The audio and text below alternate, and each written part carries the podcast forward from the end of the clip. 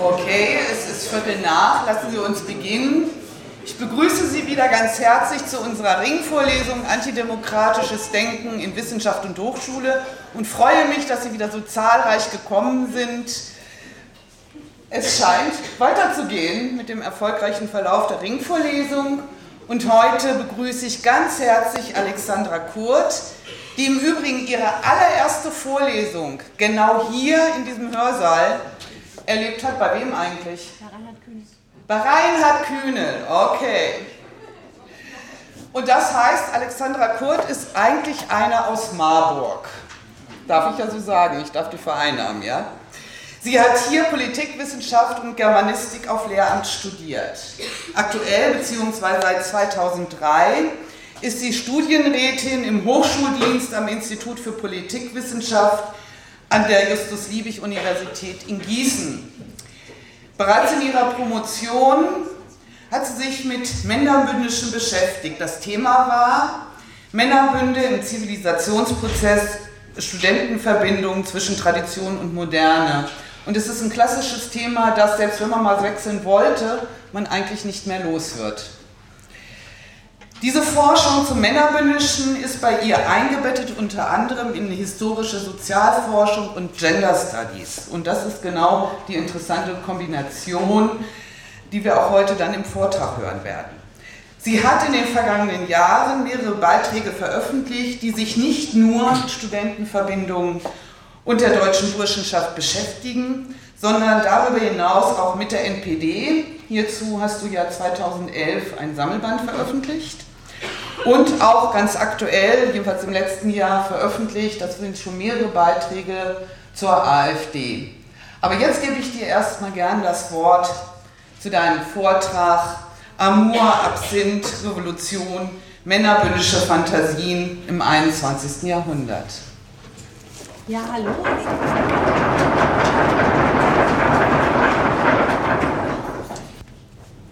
Okay, jetzt versteht man mich, jetzt funktioniert die Technik. Ja, ich freue mich, ähm, mal wieder hier in Marburg zu sein. Ähm, und tatsächlich äh, ist es der Hörsaal, in dem ich meine allererste Vorlesung äh, gehört habe. Und das ist irgendwie ein etwas merkwürdiges Gefühl. Die Haltung der meisten klassischen Männerverbindungen gegenüber Frauen könnte man in etwa wie folgt beschreiben, wollte man das poetisch tun. Frauen sind wie das Meer. Wunderschön, manchmal aufregend und wild, manchmal beruhigend und sanft. Sie fordern uns heraus, sie zu ergründen, sie zu bereisen und sie zu erobern. Nur, wie auch das Meer, wollen wir sie auf Dauer nicht im Haus haben, schreibt der Sängerschafter und Autor Carsten Burhage 2012 in seinem Buch Männer-WG mit Trinkzwang, wie ich in einer Verbindung landete und warum das gar nicht so schlimm war. Nun ist die Frau als Meer, ich habe ja auch Germanistik studiert, als Metapher nicht besonders originell. Und auch der poetische Gehalt dieses Textabschnittes hält sich meines Erachtens in Grenzen es sei denn, man übersetzt poetisch mit schmalzig. Das ist laut Duden zwar zulässig, aber von Hohage mit ziemlicher Sicherheit an dieser Stelle nicht impliziert, sondern er meint es ganz ernst. In dieser Passage wird jedoch nicht nur ein traditionell stereotypes Geschlechterklischee produziert, die Passage beinhaltet auch einen wie ich finde, ganz zentralen Aspekt der klassischen Männerverbindung. Diese sind nämlich eine der letzten geschlossenen Männerbastionen, in der Frauen allenfalls als schmückendes Beiwerk, als sogenannte Couleurdamen, die offiziell zu Tanzveranstaltungen oder anderen Feierlichkeiten eingeladen werden oder bei Sängerschaften mit gemischten Chören als Chordamen akzeptiert werden. Auf Dauer aber will man sie nicht im Haus, sprich nicht als Mitglied haben. Das Männerbundprinzip gehört hier nach wie vor zu den fundamentalen Traditionsbestandteilen, an denen nicht gerüttelt werden darf. Den wenigen nicht schlagenden Verbindungen und Dachverbänden, die das Männerbundprinzip seit etwa den 1960er, 1970er Jahren in Frage gestellt haben und in der Folge auch Studentinnen aufgenommen haben, begegnen viele überzeugte Männerbündler mit Verachtung. Korporierte Frauen in gemischten Verbindungen oder Studentinnen in Damenverbindungen werden sexistisch als sogenannte Tittenbuchsen bezeichnet und oder mit Homoerotik oder Homosexualität in Verbindung gebracht. Zum Beispiel die Innsbrucker Bürgermeisterin Christine Uppitz-Plörrer, als sie 2013 Erfolg, sich erfolgreich dafür eingesetzt hatte, dass die Messe Innsbruck, bei der die Stadt Innsbruck Mehrheitsgesellschafterin ist, einen Vertrag über Räumlichkeiten mit der Burschenschaft Brixia Innsbruck für eine Verbandstagung des Dachverbandes Deutsche Burschenschaft gekündigt hat. Christine Opitz-Blöcker ist Mitglied der akademischen Verbindung Aurora Innsbruck. Das ist eine dachverbandsfreie katholische Damenverbindung und außerdem Mitglied der gemischten, ebenfalls dachverbandsfreien katholischen akademischen Verbindung Claudiana Innsbruck. Und man sieht hier quasi auf den Pressefotos, dass die Burschenschafter der deutschen Burschenschaft ihr Verhalten alles andere als toll fanden. Ihre Begründung, warum sie sich dafür eingesetzt hat, dass dieser Vertrag gekündigt wurde, lautete wie folgt. Ich zitiere das. Die von der Innsbrucker Burschenschaft Brixia, welche in der Vergangenheit durch ihre rechtspolitische Gesinnung und ihre Nähe zu rechtsextremen Kreisen in Erscheinung getreten ist, organisierte Veranstaltung wurde überprüft. Und es wurde festgestellt, dass diese aufgrund des nicht öffentlichen Charakters seitens des Veranstaltungsamts nicht untersagt werden kann. Allerdings bin ich der Meinung, dass eine solche Versammlung, bei der Vortragende wie Andreas Mölzer und Walter Tributsch welche beide schon ins Visier des Verfassungsschutzes geraten sind, zu den Anwesenden sprechen werden, besonders im Jahr des Pogromgedenkens in Innsbruck nicht erwünscht ist. Daher ersuche ich seitens des Gesellschafters Stadt Innsbruck, der Kongress und Messe Innsbruck GmbH, den Vertrag mit der Burschenschaft Brixia für diese Veranstaltung zu lösen und mögliche daraus entstehende Pönalen zu tragen. Zitat Ende. Ähm, Penalen sind Strafe, Strafge sowas wie Strafgelder, also das heißt Schadensersatz, der zu leisten ist und der dann entsprechend auch von der Messe Innsbruck geleistet worden ist für diese Vertragskündigung. Die Marburger Burschenschaft Germania, mittlerweile Vorsitzende des Dachverbands Deutsche Burschenschaft, kommentierte das wie folgt zitiere, jetzt erst recht. Ob Politik, Medien oder linke Aktionsbündnisse, in Innsbruck schießen aktuell alle Knechte und lupenreinen Saubermänner gegen die Verbandstagung unseres Dachverbands, der Deutschen Burschenschaft, am kommenden Wochenende. Der rechtsgültige Mietvertrag der DB mit der Innsbrucker Messehalle steht kurz vor der Auflösung. Was ist das für ein Land, in dem linke Denunzianten und feige Politiker Freiheit und Recht nach Belieben biegen und brechen. Dieses Land trägt die Freiheit zu Grabe, für die unsere Ahnen und unzählige Generationen mutiger Burschenschafter ihr Blut, ihre Existenz und ihr Leben gaben. Doch wir werden nicht weichen. Kommendes Wochenende werden wir in Innsbruck sein, da komme, was wolle. Wir starten Donnerstag in Marburg andere Burschenschafter tun es uns gleich. Dem Vaterland die Treue, Innsbruck macht dich bereit, wir kommen. Zitat Ende. Illustriert war dieser Kommentar, war dieser Kommentar mit diesem Bild. Es zeigt wahrscheinlich einen Marburger Germanen mit Kettenhemd, das zum Schutz bei der Mensur getragen wird und mit Band. Was uns dieses, diese Fotografie zeigen will, darüber kann man wahrscheinlich streiten. Also auf der einen Seite ist das Zitat ja relativ martialisch, auf der anderen Seite ähm, sich direkt mit einem äh, Kettenhemd ähm, zu schützen, klingt nicht von gerade ähm, großem Mut, aber vielleicht hat es auch nur den Hintergrund, dass man vielleicht gleichzeitig die Zeit auch noch nutzen wollte, vielleicht die eine oder andere Pro Patria Suite oder irgendetwas anderes zu fechten. Ich weiß es nicht. Seit seiner Erfindung lebt der Männerbund von der Inszenierung einer heroischen Männlichkeit auf der einen und Sexismus oder Misogynie auf der anderen Seite. Es sind zwei Seiten der gleichen Medaille, die insbesondere in der deutschen Burschenschaft bisweilen bis zur Proteste gesteigert werden. Ich will Ihnen ein paar Beispiele vorstellen.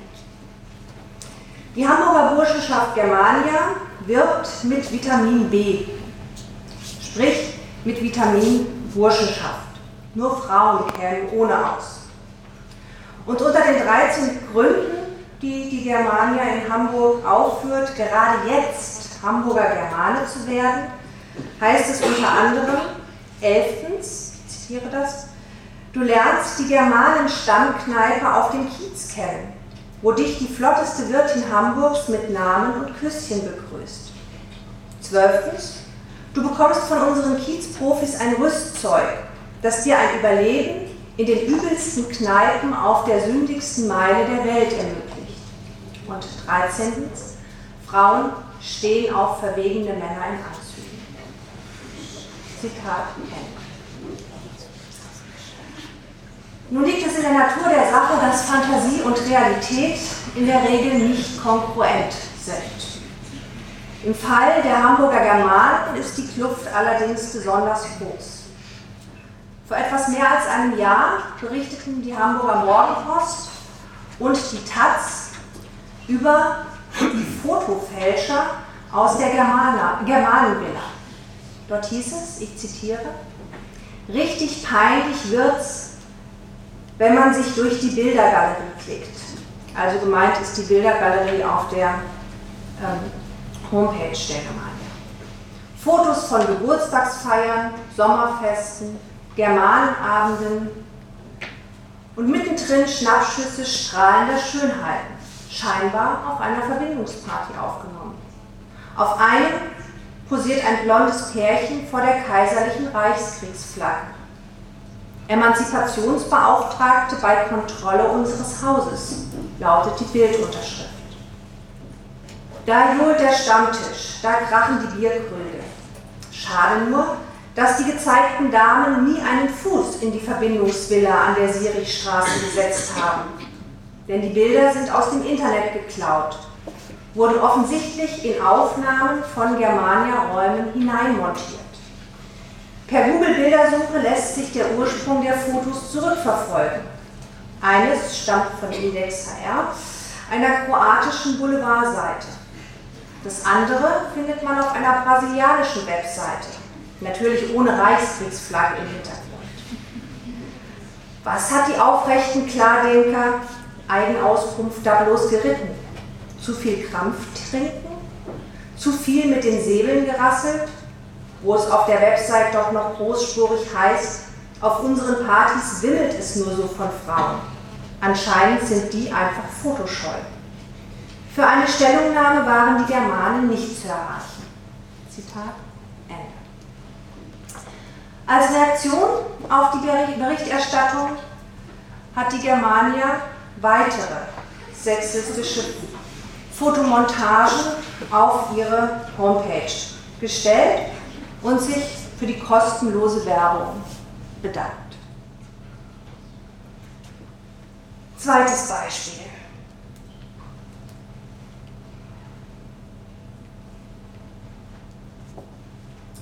Die Einladung zu einer Party der Wiener Akademischen Burschenschaft Silesia im Jahr 2010. Der österreichische Blog Stoppt die Rechten berichtet über die Bordellparty der Burschenschaft. Langsam kommt Bewegung in die Boden. Ich zitiere. Die Burschenschaft Silesia, die innerhalb der rechten deutschen Burschenschaft, der noch weit rechteren burschenschaftlichen Gemeinschaft angehört, ist noch immer mit den Aufräumarbeiten nach ihrem turbulenten Fest im Puff beschäftigt. Hubert Keil, Silese und Referent von Martin Graf, Burschenschaft Olympia und dritter Präsident des Nationalrates, wurde, wie Profil berichtet, von einem Schiedsgericht der Burschenschaft ausgeschlossen. Der Schiedsspruch lautete Dimissio cum infamia, also Ausschluss in Unehre.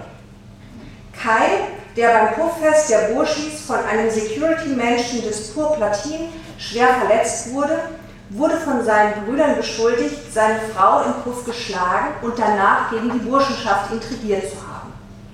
Es dürfte jedenfalls nicht der einzige Intrigant in der Silesia sein. Die Aufräumarbeiten sind jedenfalls mit dem Ausschluss Keils noch lange nicht abgeschlossen. Wegen der Aussagen seines Mitarbeiters Patrick Blackmore, ebenfalls Silese, wird auch der BZÖ-Abgeordnete Ewald Stadler von den Ermittlungsbehörden einvernommen. Ein weiterer Silese ist der Belastungszeuge in einem ziemlich mysteriösen Verfahren gegen den BZÖ-Abgeordneten Huber. Zitat Ende. Die Halle de Omner Burschenschaft Germania warb 2013 auf Facebook damit, dass Tradition sexy sei. Und die Berliner Burschenschaft Rotia ärgerte sich über ein Mobilisierungsplakat gegen den Coburger Konvent der Landsmannschaften und Turnerschaften so sehr, dass sie es karikierte. Während jedoch im Ursprungsplakat lieber nackt als vollwegs die nackte Figur nicht geschlechtlich konnotiert ist, las die Burschenschaft Gotia sie als weiblich und schrieb, ich zitiere, wir fordern ansehnliche nackte Gegendemonstrantinnen auch für Burschenschaften. Wir sind das böse Original, das Protestmöpse-Monopol des CC aufbrechen. Zitat Auf ihrer Facebook-Seite wurde das Thema dann noch vertieft und da hat man dann dieses, diese Karikatur des Plakates noch etwas näher charakterisiert. Ich zitiere, als Burschenschafter ist man ja einiges gewohnt, aber das schlägt dem Bierfass die Krone ins vernarbte Gesicht. Der CC bekommt weltexklusiv nicht das lahme Standard Langeweile gegen Protestprogramm zu seiner Verbandstagung. Nein, die feinen Herren erhalten allerfeinsten Nacktprotest aller Filme zugesichert verdammte Günstlingswirtschaft. Wir fordern Protestmöpse-Monopol des CC aufbrechen. Oben ohne Gegendemos für alle Dachverbände. Blank ziehen, ohne korporiert zu sein. Gegendemonstrantinnen, Hobbymodels, unser Angebot, ihr kommt auch zu uns und wir bemalen euch dafür vorher die Oberkörper, sogar mit Fingerfarbe. Zitat Ende. Das gefiel innerhalb kürzester Zeit fast 200 Personen. Und ein Marburger Burschenschafter kommentierte, solch einen Protest würde ich mir auch mal in Marburg wünschen. Da haben wir leider nur die langweilige Antifa. Diese misogynen Fantasien gehen einher mit dem Selbstverständnis, etwas Besseres zu sein und sich daneben benehmen zu dürfen, vielleicht sogar zu müssen. Wobei für die Burschenschaften ebenso wie für andere Studentenverbindungen ein ausdrücklicher Geschichts- und Traditionsbezug wesentlich ist. Der damalige hessische Finanzminister und spätere Bundesinnenminister Manfred Kanter erklärte im Mai 1990 in einer Laudatio anlässlich des 150-jährigen Bestehens seines Marburger Chors, nämlich des Chors Guestphalia zu Ego Borussia, dass die gravierendste Veränderung der Epoche der Wandel von einer reinen Männerwelt zu einer paritätischen Gesellschaft sei, in der beiden Geschlechtern der gleiche Stellenwert zukommt. Wie gesagt, 1990. Damit seien auch die Riten und Verhaltensweisen der Studentenverbindungen nachhaltig verändert worden. Jetzt fragen Sie sich vielleicht, welche Schlussfolgerungen zog der alte Herr aus dieser Erkenntnis? Verkürzt gesprochen, keine. Also zumindest keine, die in irgendeiner Form das männerbündische Credo, welches ja für die meisten Studentenverbindungen bis heute, also auch noch 25 Jahre danach, Konstitutives in Frage gestellt hätte. Denn, so Kanter weiter, die Riten und Verhaltensweisen der Studentenverbindungen seien trotz der gesellschaftlichen Veränderungen kein überholtes Relikt einer vergangenen Epoche, sondern sie böten auch in Zukunft jungen Männern eine einzigartige Möglichkeit zur Charakterformung und des Einfügens in eine Gemeinschaft. Und gerade trotzig postulierte er, und das Zitat kennen Sie wahrscheinlich, wir wollen auch weiterhin national gesinnte Menschen in alle führenden Berufe unserer Gesellschaft entsenden. Zitat.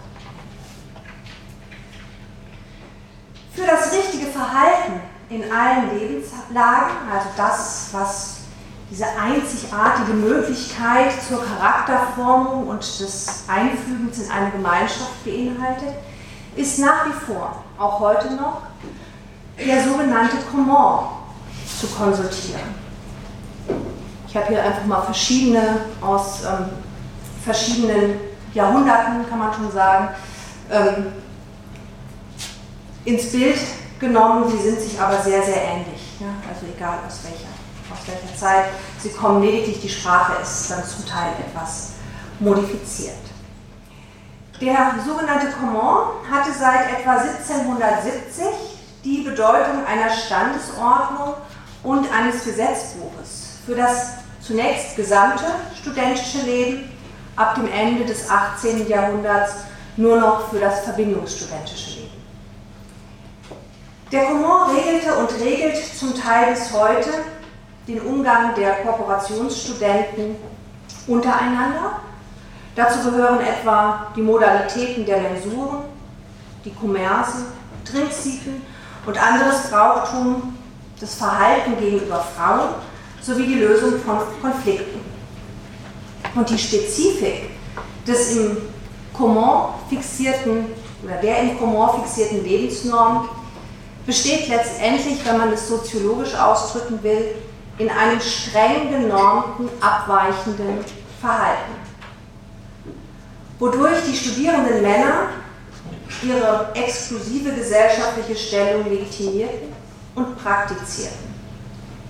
Der Comment verlangt von den Studenten abweichendes Verhalten in Bezug auf die in der Gesellschaft geltenden Normen. Und dieses abweichende Verhalten, und das ist das Interessante daran, wird dann selbst zur Norm erhoben, wobei diese Norm das Verhalten und vor allem die Affekte, die Emotionen, die Gefühle relativ streng reglementieren. Derjenige, der den Comment beherrscht, beherrschte und beherrscht, galt und gilt als honoriger Bursch. Er kennt weder Verhaltensunsicherheiten noch soziale Isolation, sondern so beschreibt es die Historikerin Ute Frebert, er war und letztendlich kann man sagen, ist aufgehoben in einer Gemeinschaft Gleicher.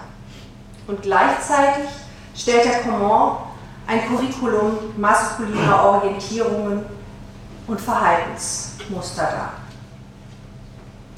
So sind beispielsweise die Modalitäten des Trinkens im Bierkommand enthalten.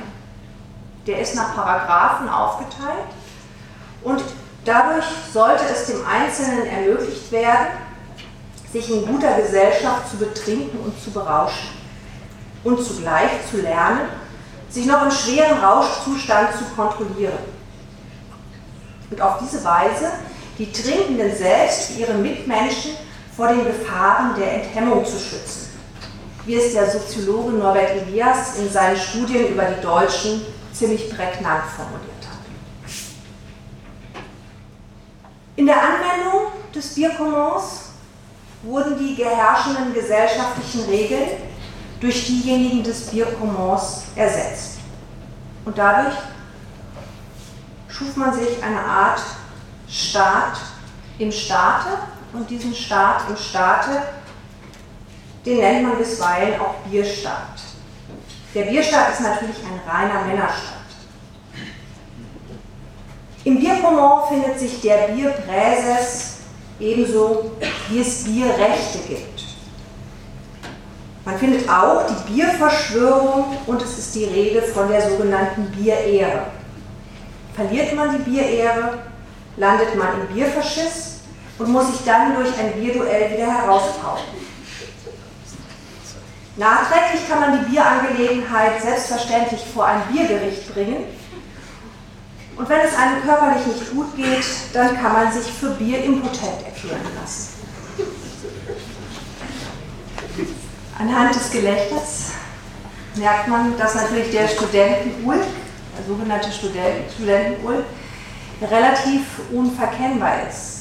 Das darf aber nicht darüber hinwegtäuschen, dass die Anwendung des Bierkommons je nach Verbindung ausgesprochen ernsthaft betrieben wird und dann in der konkreten Situation für Einzelne vielleicht auch nicht mehr ganz so lustig ist.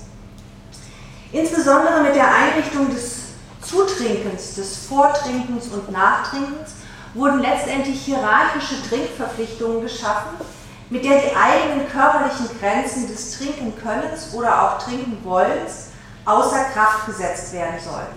Und von daher steht es auch gar nicht im Widerspruch, wenn es einzelne Verbindungen gibt, die sagen, es kommt gar nicht darauf an, dass man dabei Bier trinkt. Kann man auch mit Wasser machen.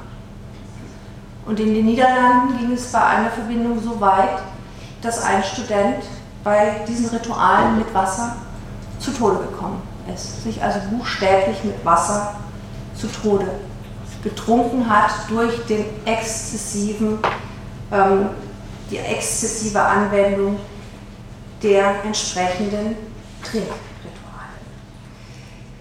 Sich einzuschränken ist nach dem Bierkommon nicht möglich.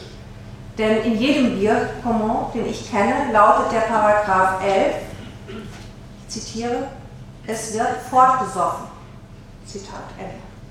Das heißt, Alkoholexzesse wurden auf diese Weise zum festen Bestandteil der Verbindung studentischen Verhaltenskultur, womit letztendlich eine Art rituell kollektiver Kontrollverlust stattfinden konnte, mit der die Grenzen für alle, zumindest für die Zeit, in der man sich eben betrank und in der man diese Rituale betrieb, aufgehoben wurden.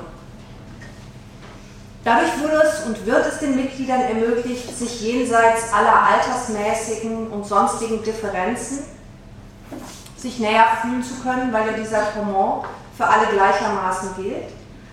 Das darf aber nicht darüber hinwegtäuschen, dass durch diese Art der Rituale nicht etwa eine Gesellschaft oder eine Gruppe von Gleichen geschaffen wird, denn ein ganz wesentliches Element des Bierkommons sind letztendlich hierarchische Regeln, in denen ganz genau festgelegt ist, wer wann wozu befugt ist. Der Bierkommon hat ebenso wie auch die Mensur bei den schlagenden Verbindungen eine erzieherische Funktion. Das sagen die Verbindungen auch selber. Und es geht letztendlich hier darum, körperliche Grenzen zu überwinden. Das heißt, wenn man so will, die Verbindung greift auf den Körper des einzelnen Mitglieds zu.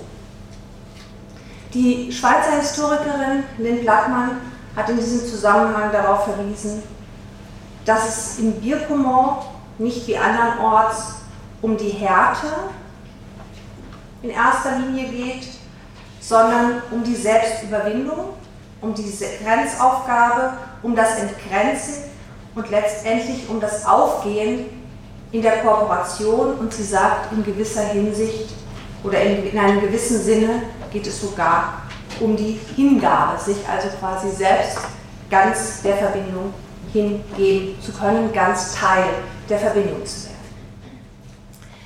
Mit solchen Ritualen werden die Mitglieder nicht nur im Sinne der jeweiligen Wertvorstellungen der entsprechenden Verbindung integriert, sie werden auf gewisse Weise auch neu geschaffen. Wer eintritt, muss zwar lernen, sich ein- und unterzuordnen, im Gegenzug hat er aber die Gewissheit des Aufgehobenseins im Männerbund und er kann sich, je nachdem, in welchem Männerbund er ist, als Teil der gesellschaftlichen Elite fühlen. Zwar ist ein geschlechterübergreifender studentischer Freundschaftsbund prinzipiell denkbar und er wird in den gemischten Verbindungen auch praktiziert, von den Männerbünden wird das aber abgelehnt. Eine Integration des weiblichen Geschlechts würde als Fremdkörper wirken und sei außerdem ein Freundschaftsbund hinderlich, hieß es schon in den 1980er Jahren in, in der deutschen Chorzeitung der Verbandszeitschrift des Kösener Seniorenkonvents.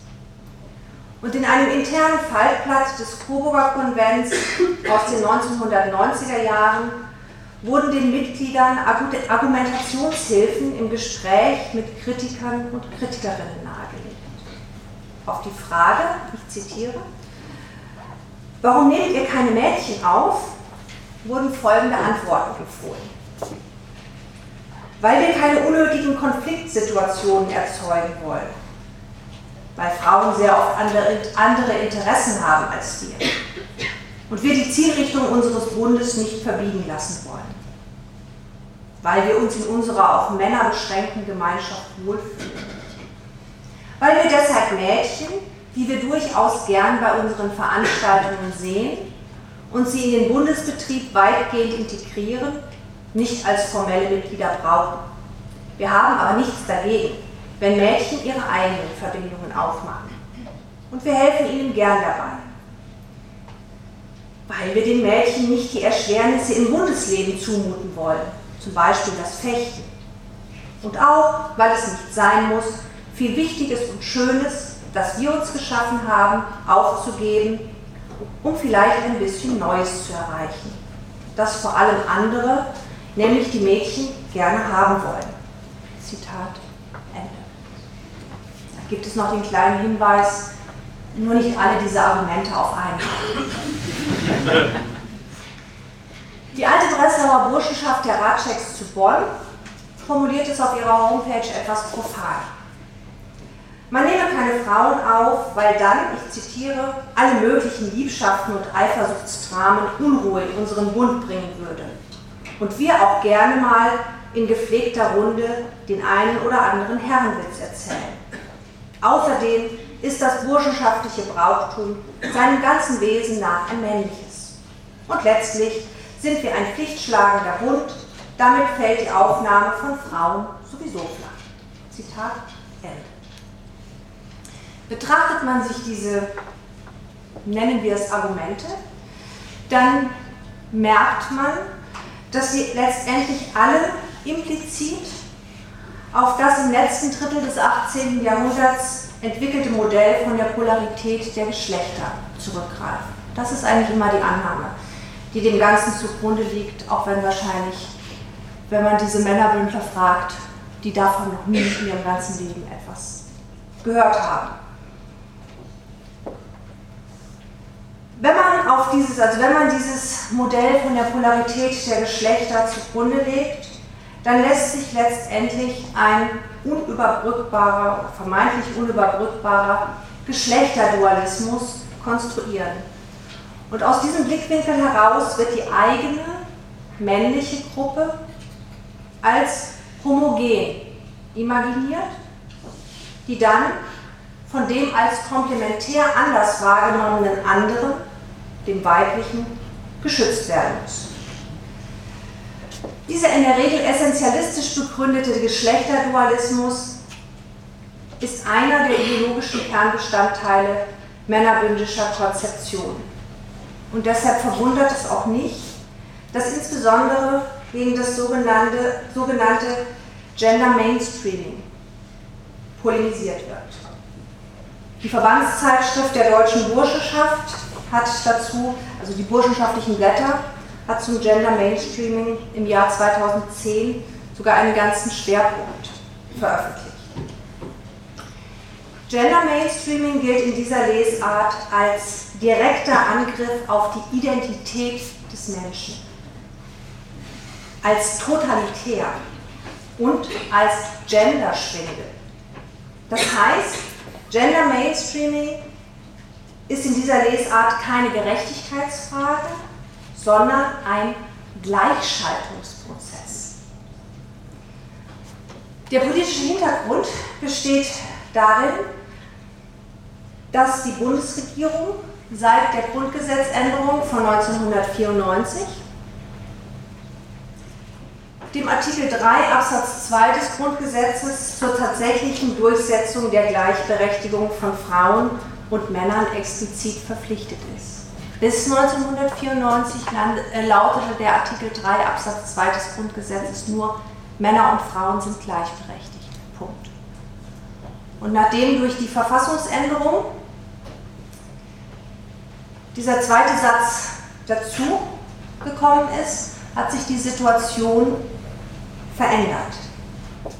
Und gleichzeitig wird der Gender Mainstreaming Ansatz auch auf EU-Ebene im Amsterdamer Vertrag,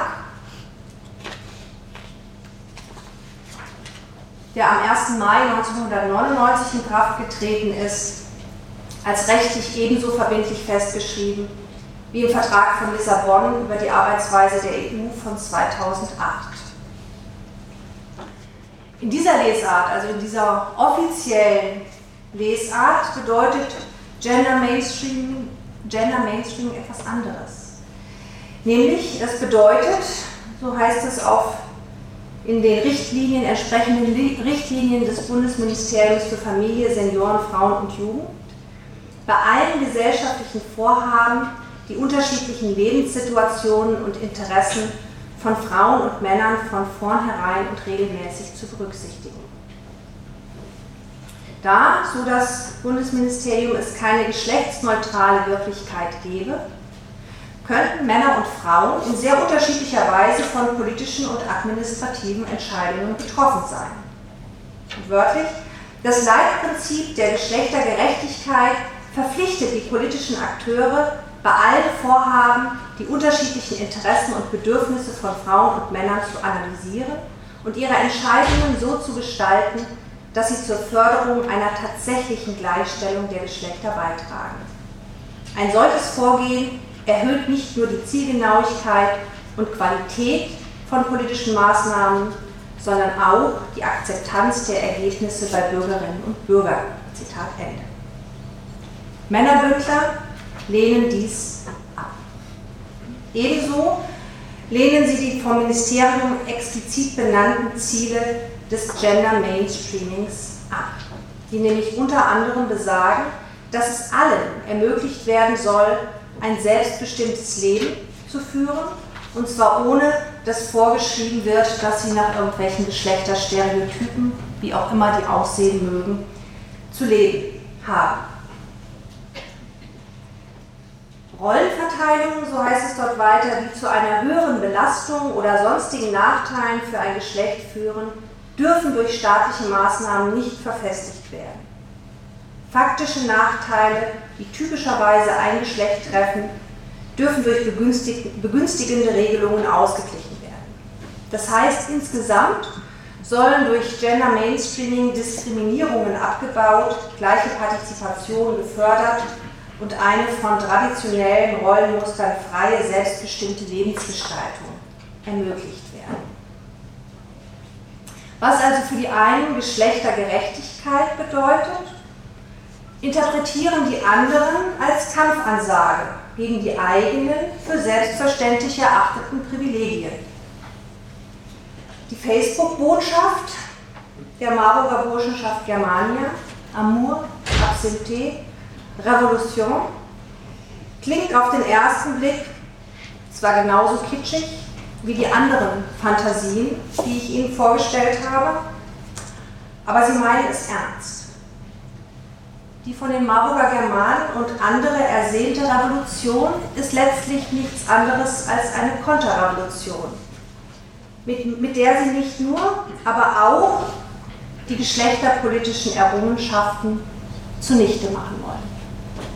Vielen Dank fürs Zuhören.